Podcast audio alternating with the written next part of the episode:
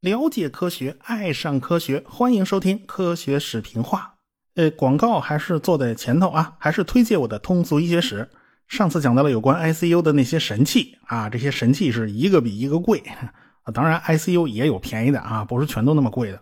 不过呢，有些神器啊，它真的是神器啊，它的确是能够硬撑着续命啊。它贵是有贵的道理的啊，这个人命最贵嘛，是吧？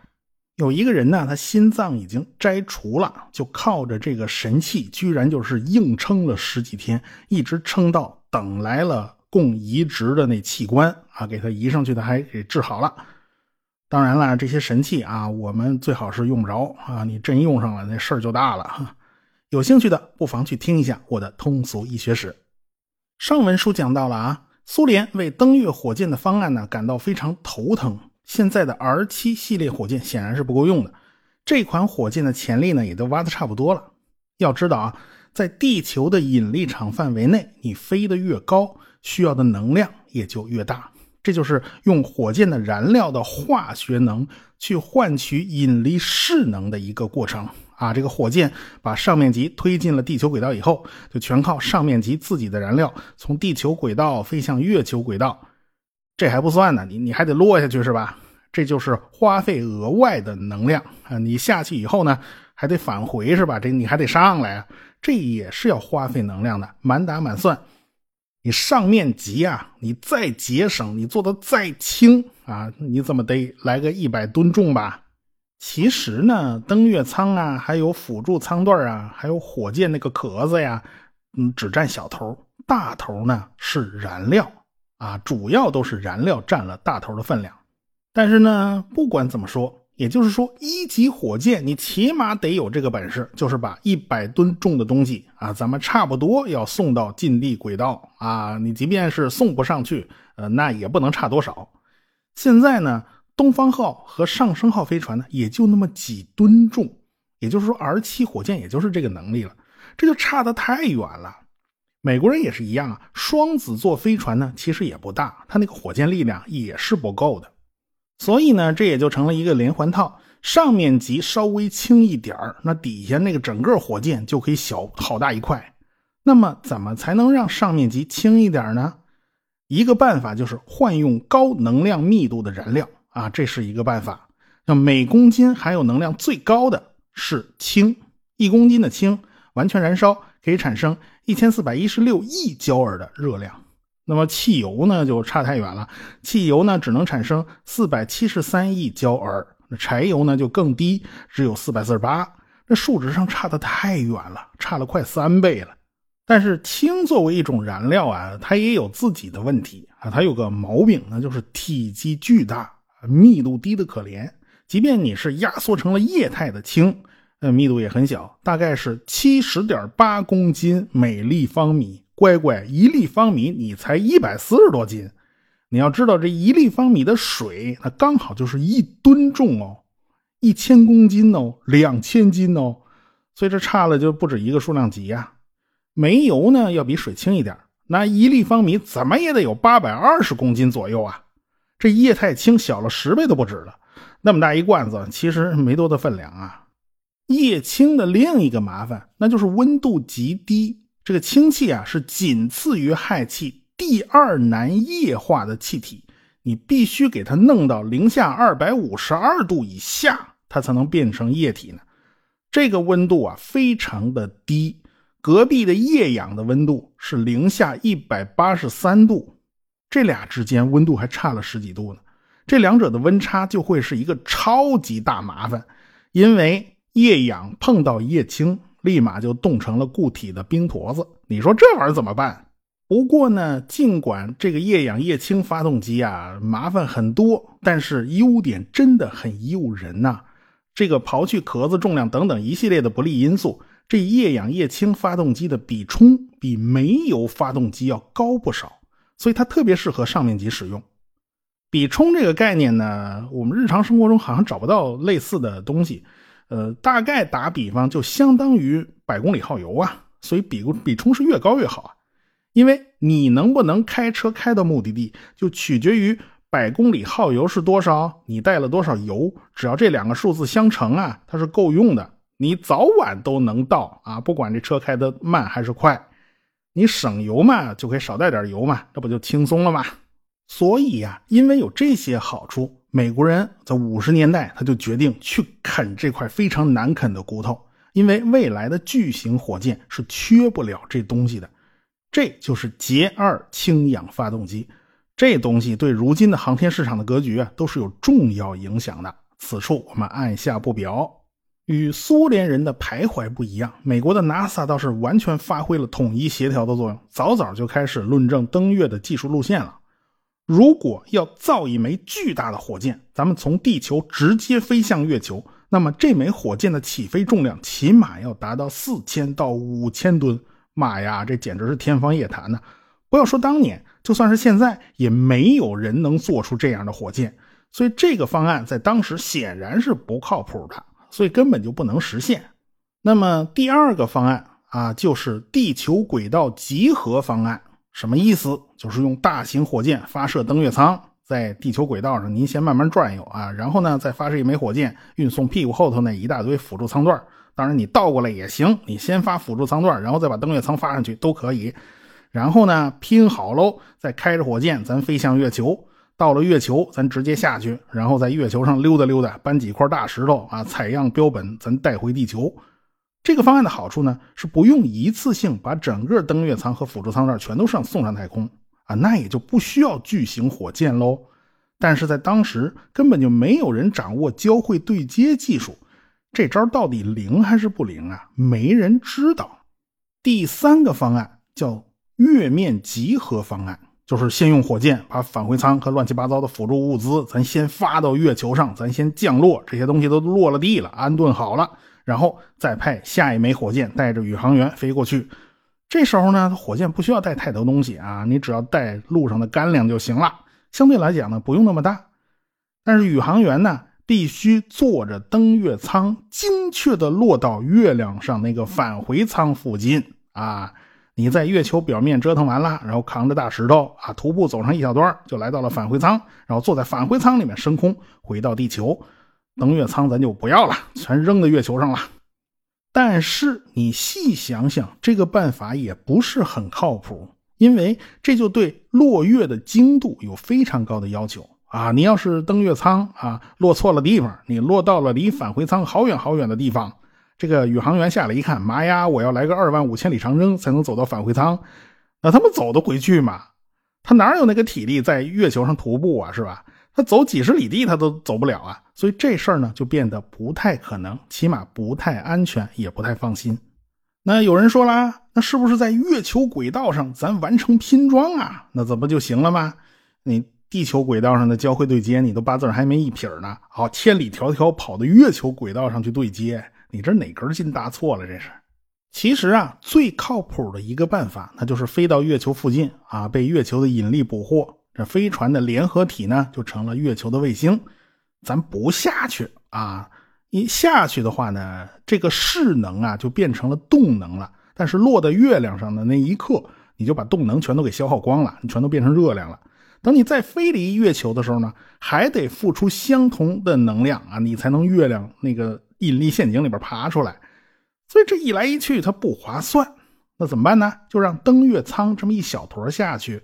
然后指令舱、服务舱那么一大坨，咱仍然停留在月球的轨道上啊，到时候你再上来再对接，这就是最划算的一种方案了。最终，阿波罗计划还真就是按照这个思路走的。即便是按照这个最靠谱的方案呢，美国人当时也没有把握，因为啊，要想让两个宇航员登上月球啊，那他们就得把一百四十吨的大家伙送上地球轨道，这是一件非常难办的事儿。要研发这种大型的火箭啊，当仁不让就是马歇尔太空中心的掌门人冯布劳恩啊，这重担全落到他肩上了。其实呢，这布劳恩早就憋着造大火箭呢，但是他也是心急，他巴不得早点就登月，因此他在五十年代末他就开始研发土星系列火箭了。他以前研发那火箭不叫木星吗？那下一枚那肯定就叫土星嘛，这都排着号的嘛。他呢，当时还是想啊，咱在地球轨道拼装成一个联合体，然后再飞向月球。所以他自己在设计土星火箭的时候，就是按照这个思路去做的。在五十年代末的时候，布劳恩手里拥有的火箭发动机呢，也就是洛克达因公司生产的 H1 发动机，更大的 F1 发动机，它还在研发之中啊。这东西不赶趟啊。H1 发动机呢，曾经被用在纳瓦霍导弹上，后来呢还用在红石火箭上，它也用过。现在最新的改进型呢，推力也才几十吨啊，这东西发射大型火箭肯定是不够用的，所以呢，只能多枚火箭给它捆在一块使用嘛。所以早期的 C 一构型的火箭呢，显得有点土啊，那个造型太难看啊，就是因为燃料箱都是分离的，一个发动机配一个啊，你想这毛重得增加多少啊？这一根一根分离的管子嘛，这都是皮儿啊，这皮儿要占重量的，你要是合在一块不就更节省了吗？但是当时呢没有这个技术，为了稳妥起见，咱还是分开吧。所以 C 一火箭在一九六三年改了个名字，叫土星一型火箭。这也是土星火箭家族的开山之作呀！这第一级捆绑了八个 H 一发动机，内圈四个，外圈四个，那足足拼了一大捆火箭的第二级呢，就采用了六台 RL 十氢氧发动机。RL 十呢，算是美国第一次尝试使用氢氧作为燃料。反正第一个吃螃蟹，它难免出事儿啊！这个炸掉试车台这种事儿呢，他们碰上好几次，那炸了不止一回了。这火箭发动机不不炸才怪呢，这就是炸出来的啊！这台早期版本的氢氧发动机呢，比冲达到了四三三，可是液氧煤油发动机的 H 一呢，比冲才二百八十九，所以氢氧发动机比冲的优势是很大的，这是燃料决定的。但是这台发动机的推力却很小，只有七吨的样子，你六台加起来也不过才四十多吨嘛。布劳恩呢，就是用这种两级火箭拼装出了第一代土星火箭，也就是土星一号。土星一号的第一级呢是克莱斯勒工厂制造的，第二级呢是在加州的道格拉斯飞机公司制造的。所以 NASA 真是一个很不错的教练员，就带着这些防务承包商啊，他一起进步。到了1961年，土星一型火箭呢就开始测试飞行了。布劳恩他们还是比较谨慎的，第一次发射呢，上面级这个第二级啊是个假的，是个配重，第一级是真的。就看这个第一级工作到底是正常啊，还是不正常啊？最后试验呢，还是挺圆满的。第一级的八台 H 一发动机呢，就把这个火箭送到了一百三十六公里的亚轨道。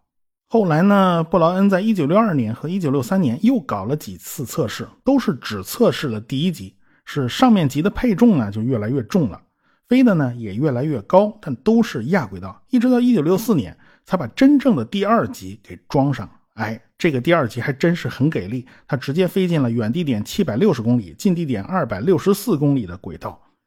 它的有效载荷呀，算了算，大概能达到十几吨。但是按照这个量级呀，你拼凑成登月飞船联合体的话，你起码得发射十次，拼装九次。所以布劳恩心里也明白，这得是多麻烦的一件事啊！看来靠这个土星一号火箭登月呀，哼，一点戏都没有，这根本就不够用。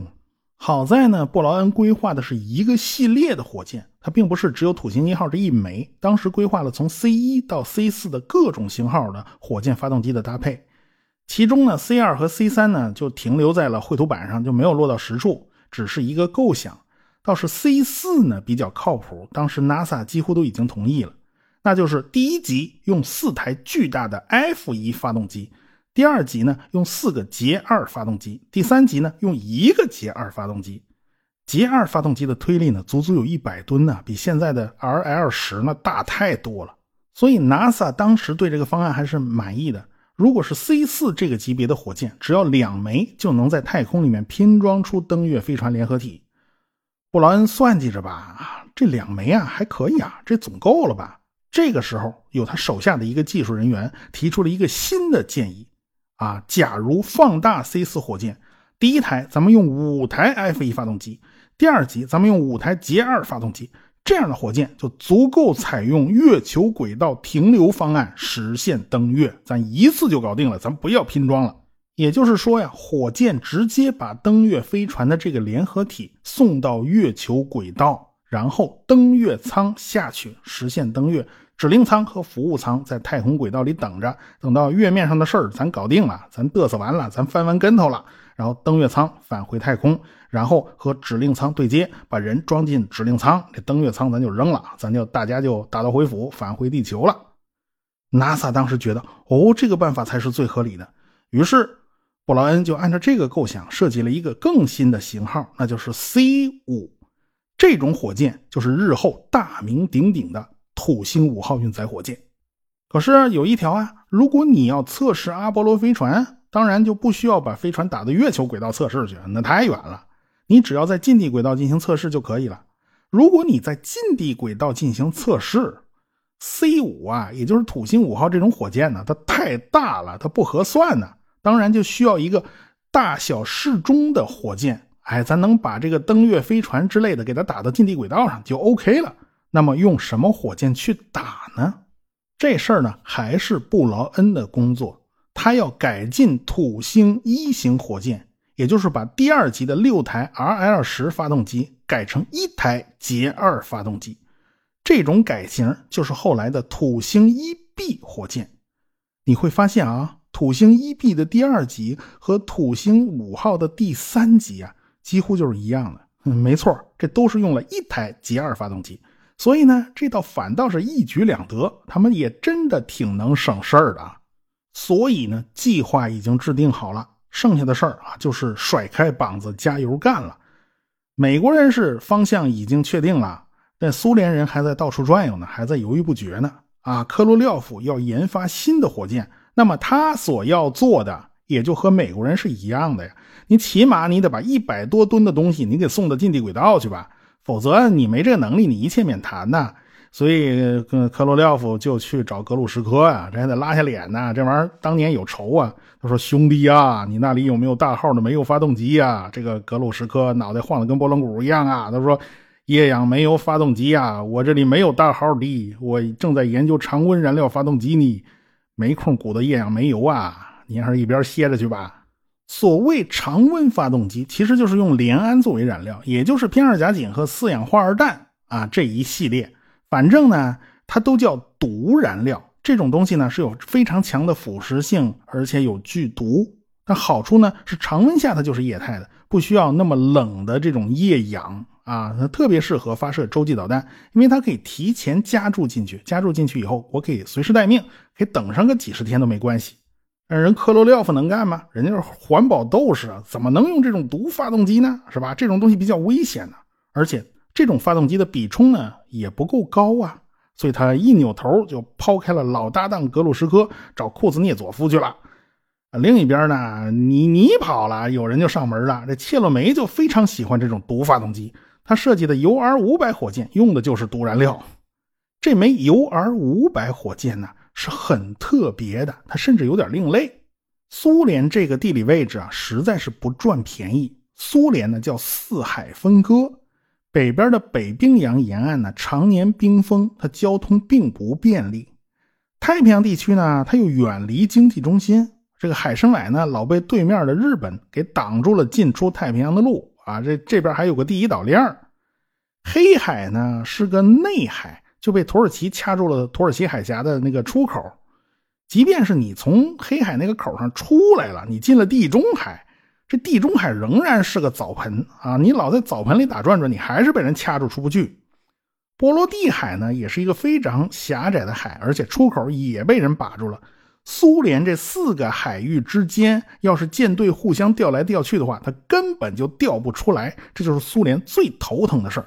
所以，美国人选发射场可以选在海边选在卡纳维拉尔角，但是苏联发射火箭，它一定要选在陆地上，因此他们才选了中亚的拜科努尔。只要是在地上，火箭就必须靠铁路来运输，那么必然就受制于隧道的这个直径啊，这个隧道的尺寸，这火箭就不能太粗啊。所以呢，火箭的直径就没有办法超过四米。你造超大型火箭，首先这一关都过不去，所以不管是科罗廖夫也好，切洛梅也好，这就是他们所面对的一个硬件上的死限制。你没有办法，你只能想办法绕过去，除非你把火箭的总装厂就建在拜科努尔，在拜科努尔建厂房，但是这个厂房和在大城市周边的那些个厂房相比呢，它条件肯定是不好的嘛。这就是苏联的一个大麻烦。美国人没有这个问题啊，他用船就可以很方便的把火箭拉到卡纳维拉尔角啊。而且他们工厂的选址呢，尽量是靠近海边或者是河边，他不怕这麻烦事儿啊。所以啊，切洛梅在设计这枚 UR 五百火箭的时候，他首先就要考虑到这一点。所以他设计的火箭中间是个四米粗的氧化剂燃料箱，周围一圈布置了六台 RD 二五三火箭发动机，还有火箭发动机的燃料储箱。所以呢，可以先把这个光杆火箭拉到拜克努尔。通过隧道是没有问题的。到了拜科努尔，把周围六台火箭发动机和燃料储箱给它装上。这时候啊，那你粗就粗了，这没有关系了。前方已经没有隧道了嘛。所以切洛梅设计的 UR 五百这枚火箭，虽然看起来好像是个捆绑火箭，屁股后头好像捆了很多东西，还挺胖的，但其实不是，只是第一级火箭的发动机在周围摆了一圈，它鼓出来了而已。中间的杆子上其实它是没有发动机的。这颗 RD 二五三发动机，它是一颗毒发，也就是用偏二甲肼和四氧化二氮作为燃料的。但是这颗发动机它可不简单哦。格鲁什科人家不愧是火箭发动机大师啊！这台发动机用到了补燃技术，或者说叫做分级燃烧技术，其实意思都差不多。在当时啊，只有格鲁什科的设计局掌握了这个技术。到目前呢，液氧煤油的高压补燃技术也只有俄罗斯和中国实现了实用化。美国后来呢，在氢氧发动机上采取过部分分级燃烧，煤油机其实呢，他们也都尝试过啊，但是他们没有实用化。目前呢，SpaceX 的马斯克呢，在全力以赴的攻克液氧甲烷的全流量分级燃烧技术。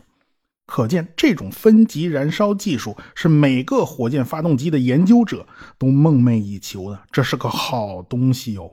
我们回顾一下历史啊，布劳恩早期做的那些个火箭，哎，V 二火箭都是要带上过氧化氢的，用过氧化氢的催化分解来驱动涡轮泵。这个泵呢，把大量的燃料压进了火箭的燃烧室，然后点火燃烧，产生巨大的推力。这就是液体火箭发动机的基本原理。但是啊，你每次总是要带过氧化氢啊，你似乎有点多此一举啊。